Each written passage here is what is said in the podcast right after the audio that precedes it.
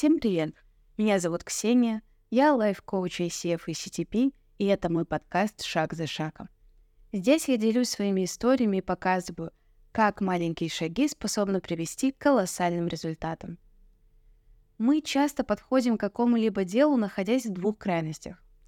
Это либо перфекционизм со смесью мотивации, которая при...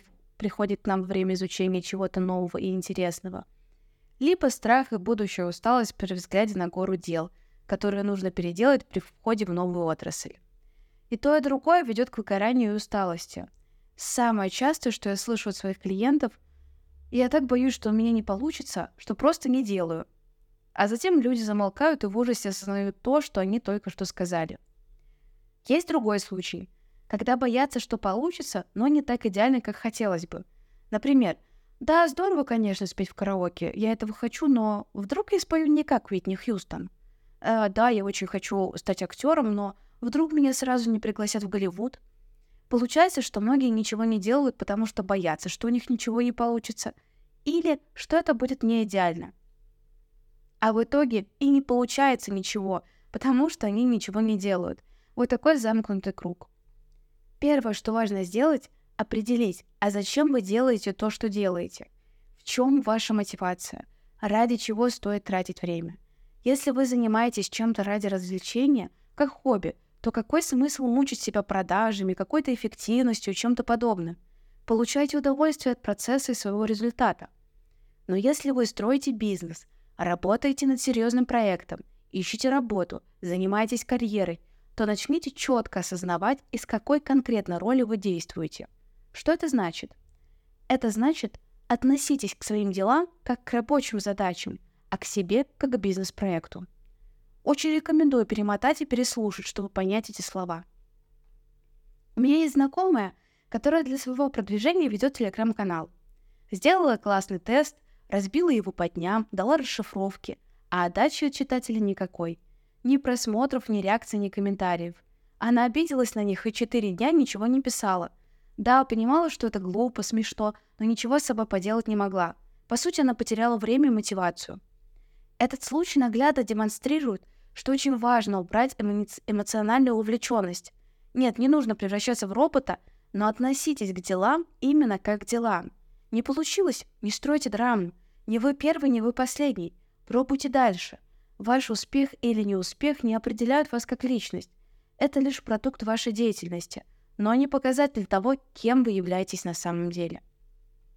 Тестируйте гипотезы и бросайте неэффективные методы. Продумайте заранее, что будете делать, если ваш подход не сработает. Сколько времени нужно и сколько раз нужно пробовать одно и то же, чтобы перейти к другому плану. Только без иллюзий. Сколько реально времени нужно для конкретной гипотезы.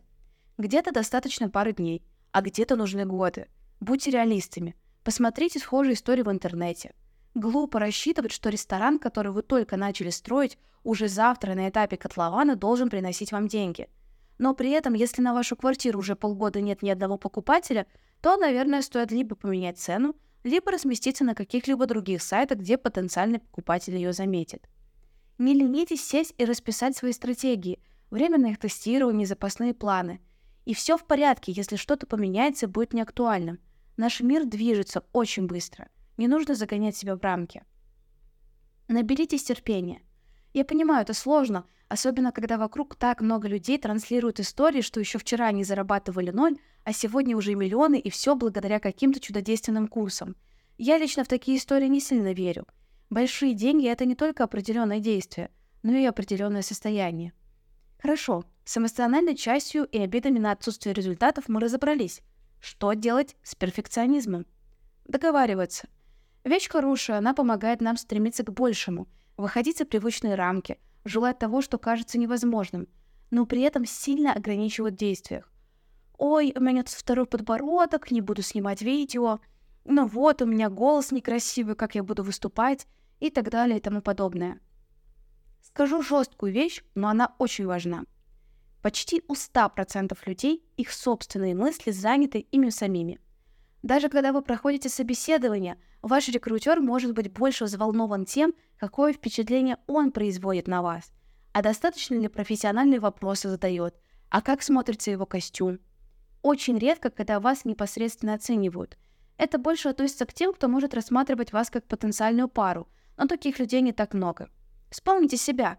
Даже если вы увидели кого-то экстравагантного или того, кто вам резко не понравился, вы просто зацепились за это на пару минут, отметили, а затем вновь погрузились в мысли о себе любимом. Поэтому не нужно преувеличивать свою значимость в глазах других людей. Кому не понравится, просто пройдут мимо. Но точно будут те, кому вы понравитесь.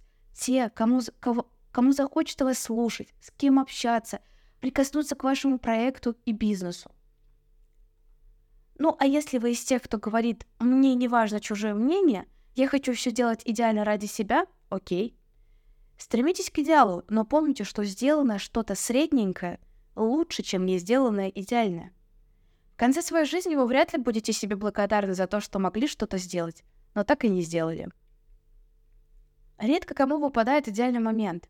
И даже когда он выпадает, редко кто его таким воспринимает. Как много людей, пересматривая свои фото, говорят «Ох, я был таким красивым, а тогда мне казалось, что я выгляжу ужасно. Но теперь-то я понимаю, что это не так». Вы, ваше окружение, ваша квартира, ваши обстоятельства могут быть не идеальными, но это не значит, что нужно сложить руки и ничего не делать. Людям и не нужны идеальные истории. Если вы планируете публичную жизнь и хотите стать популярным, помните, что других привлекают как раз истории преодоления, шероховатости, провалы. Все это может стать вашим будущим капиталом, который вы сможете транслировать. Допустим, эмоции и перфекционизм вы опоздали. Но что делать со страхом невозможного? Хочу здесь привести исторический пример. Представьте, Мужчина, гений, скандалист, участник и летописец богемной жизни Монмарта XIX века. За свою творческую жизнь создал более 700 картин. Умер рано, так как вел разгульную жизнь, но внес неоценимый вклад в искусство. Аристократ по рождению, любимец женщин с потрясающим чувством юмора. Какой образ всплыл у вас в голове?